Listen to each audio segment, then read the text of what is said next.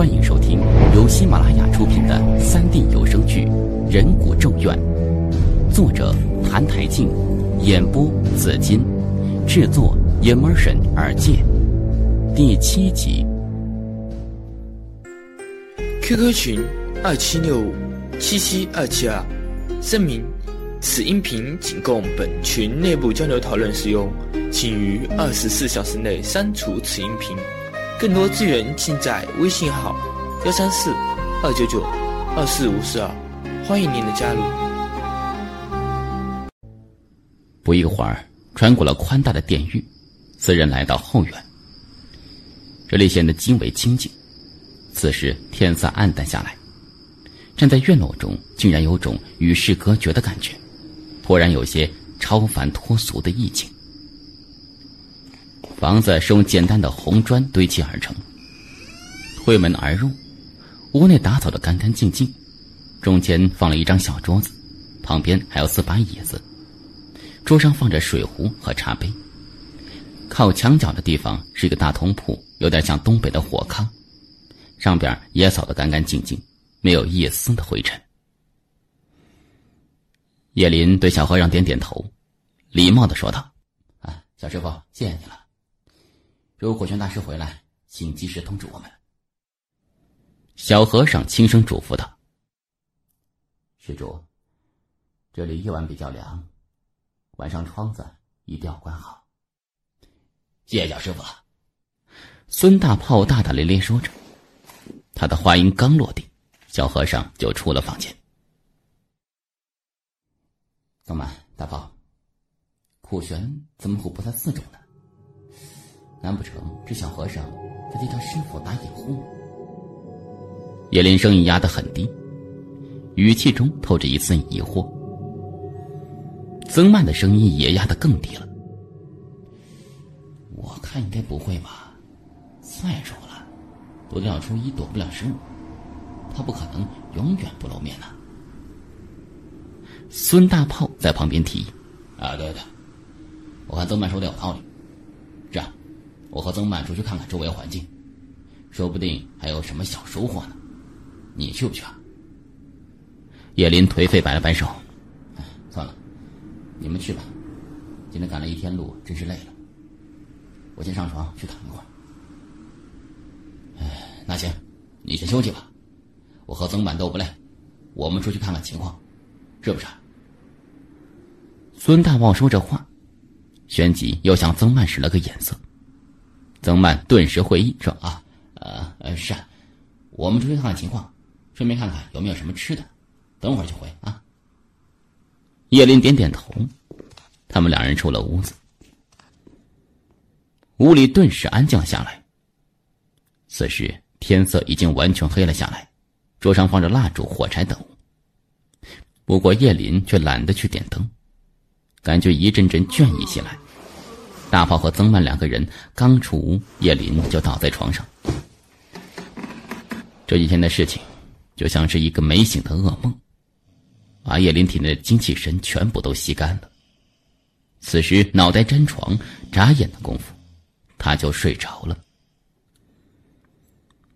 出了后院，曾曼迫不及待的问道：“大炮，叫我出来干嘛呀？”“，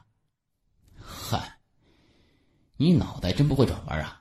这来时景色多美啊，咱们呢正好出去看看。”曾曼嘴角一撇：“就你还看风景？我看你是另有所图吧？既是同事，又是朋友。”孙大炮脑袋中那些花花肠子被曾曼一眼看穿了。哎，还真是的，什么事情啊都瞒不过你。我叫你出来，当然是有好事了。来时你瞅见没有啊？我隐约看到不远处有几个蒙古包。嗨，你都不知道啊！几年前我去过呼伦贝尔草原，里边的马奶酒、手扒肉、烤羊肉，那叫一个好吃啊！曾曼打趣道：“呵，感情是你嘴馋了。”孙大炮对着曾曼摇头晃脑的说：“啊，比如吧，这手扒肉，做法那是相当考究啊。将肥嫩的绵羊开膛破肚，剥皮去内脏洗净，去头蹄，再将整羊切成若干大块，放入白水中清煮。待水滚肉熟即取出。至于大盘中上桌，大家各执蒙古刀，大伙大伙搁着吃。嗨，那真是一个爽字了得呀！孙大炮沉浸在美味之中，就差流哈喇子下来了。曾曼故意去挑逗孙大炮：“醒醒吧，有人家又不认识，不把你从蒙古包里面踢出来才怪呢，还妄想吃什么手扒肉啊？哎，这你就不懂了。斟酒敬客，吃手扒肉，是草原牧人对待客人的尊重和爱戴。走进蒙古包之后啊。”热情好客的蒙古人便会将美酒斟在银碗或金杯中，坐在长长的哈达上，唱起动人的敬酒歌，款待远方的贵客，表达自己的真挚之情啊！孙大炮沉浸在美好的回忆之中。行啊，小子懂得挺多的呀。话虽这么说，不过却勾起曾曼的极大兴趣，他也恨不得一步踏入蒙古包。享受美食和热情招待，总比待在这阴森森的寺庙中好上千万倍吧。两人一拍即合，出了古刹。皎洁的月光之下，两条影子慢慢的向不远处的蒙古包走了过去。孙大炮和曾曼走了之后，叶林却来到了枝叶繁茂的树林。周围非常安静，一个人影都没有。叶林感觉有些害怕了，他不由缩了缩脖子，正想返回的时候，却看到前面有一个黑色人影。那人是谁呢？他个子不高，身影有些模糊。叶林想追上那个人，费了好大劲才到近前，周围全都是雾水。树林中的叶子上也有亮晶晶的水珠滑落下来，滴落在额头、鼻尖之上，有种清凉的感觉。这让叶林不由自主的打了个冷战。再回头的时候，刚才那人却又不见了。突然，叶林小腿被人抓住了，他的身体猛然一怔，脑袋僵硬的回过头，却发现。地上跪着一个人，长脸消瘦，戴着一副圆眼镜，只是镜片碎了，上边裂开好几道裂痕。老师，叶林惊呼起来，旋即，他弯下身想要扶起老师，嘴里恼道：“老师，这是做什么呀？快点起来呀！”不过，任凭叶林怎么扶老师，都扶不起来。惊诧之余，他看到老师的双腿，沿着膝盖的地方已经齐刷刷的斩断了。叶林似乎没防备，吓得触电般的松开了手。叶林跌倒在地，等他缓过神来的时候，老师又不见了。周围寂静的有些可怕。老师。老师，叶莲声音微颤，他在四处搜寻着老师的身影。突然，叶林鼻尖上又滴下一滴露珠，他忍不住用手背去擦，却没想到有种黏糊糊的感觉。抬头一看，刚才那些透着晶亮的露珠，竟然全部变成了红色。不，那不是露珠。此时，它们变成了一滴滴鲜红的血液，盘旋在翠绿的枝叶上，摇摇欲坠，随时都会滴落下来。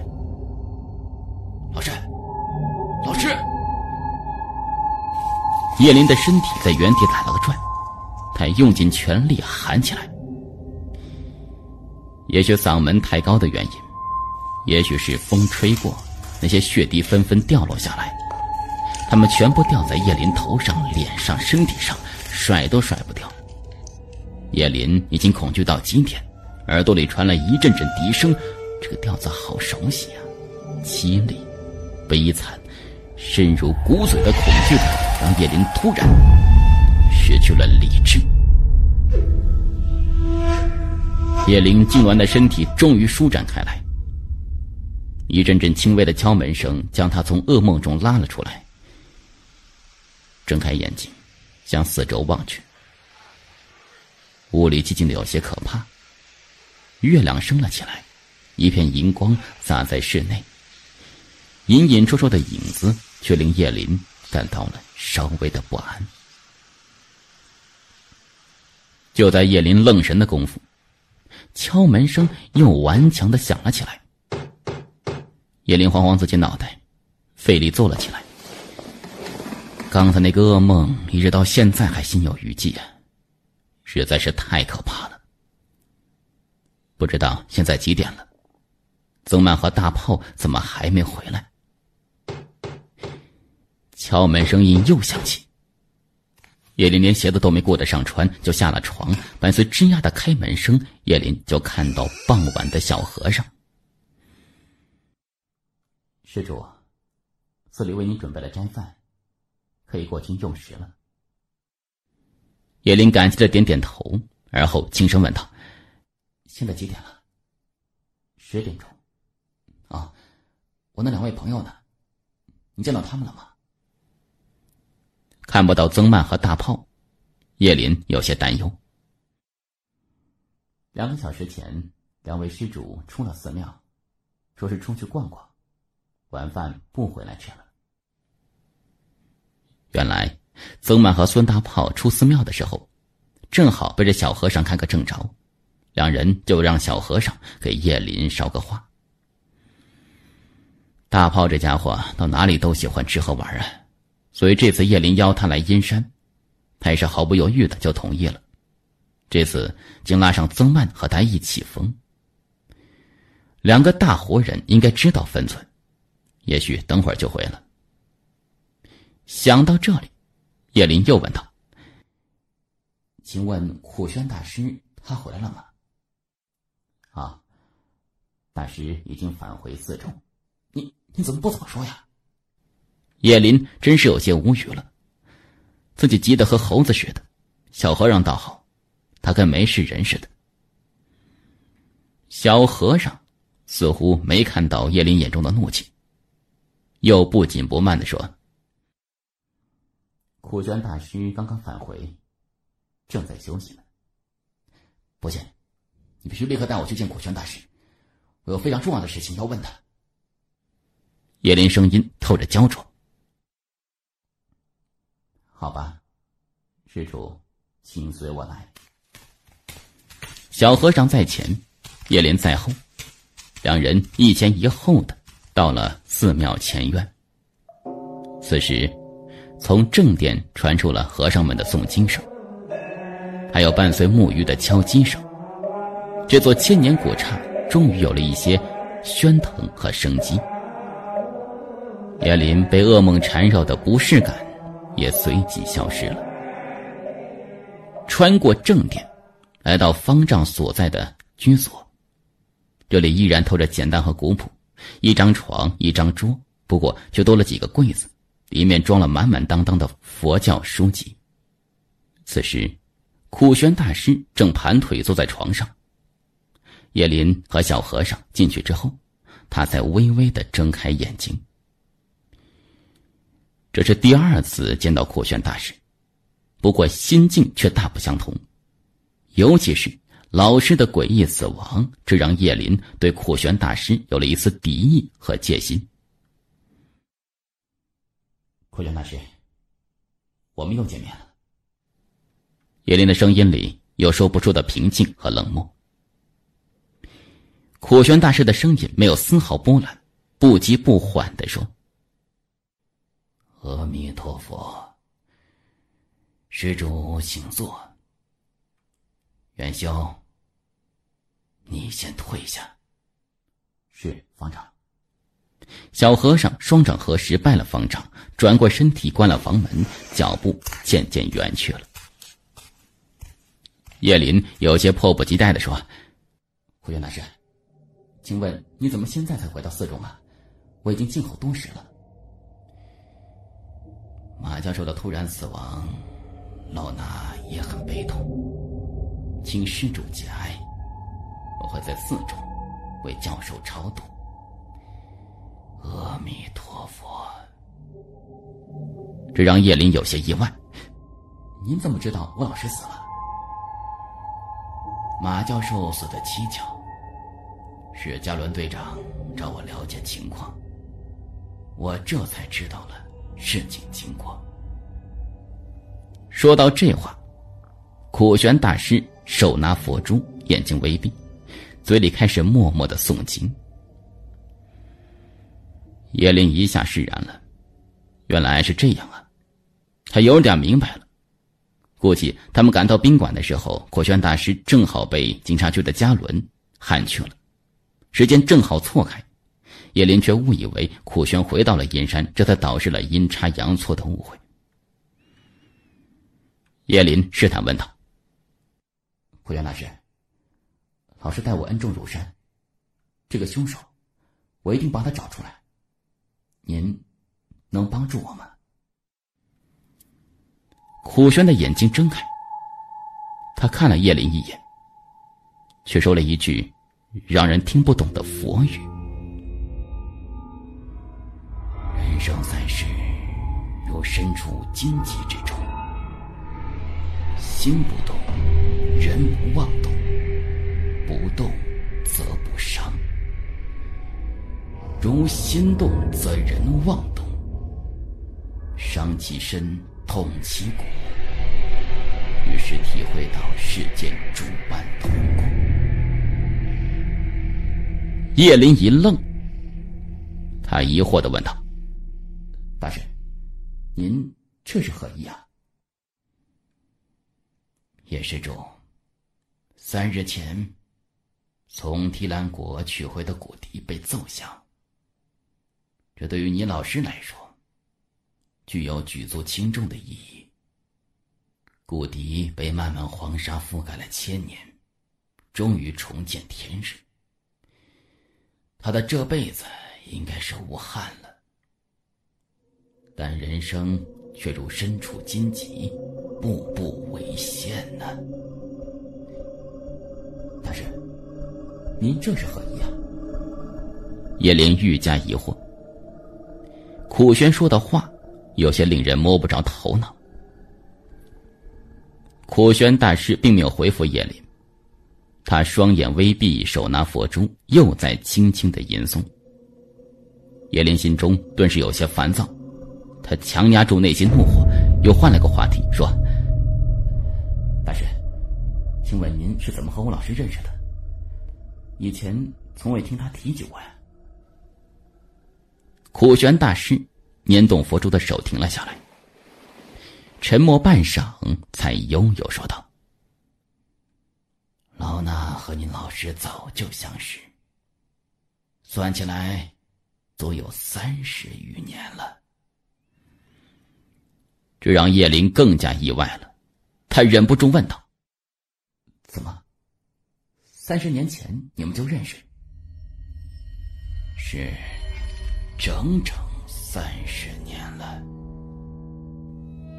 听了这话，叶林的眼神中透着探寻。苦轩大师的话匣子终于被打开，在他嘴中，叶林知道了一些鲜为人知的故事。当然，他也终于明白了一些事情，那就是为什么苦轩大师能奏响人骨笛，还有隐秘教授为何终生未嫁。原来，在他们三人之间，曾经有过千丝万缕的关系。您刚才听到的是由喜马拉雅出品的三 D 有声剧《人骨咒怨》。收听更多有声故事，请关注喜马拉雅账号“有声的紫金”。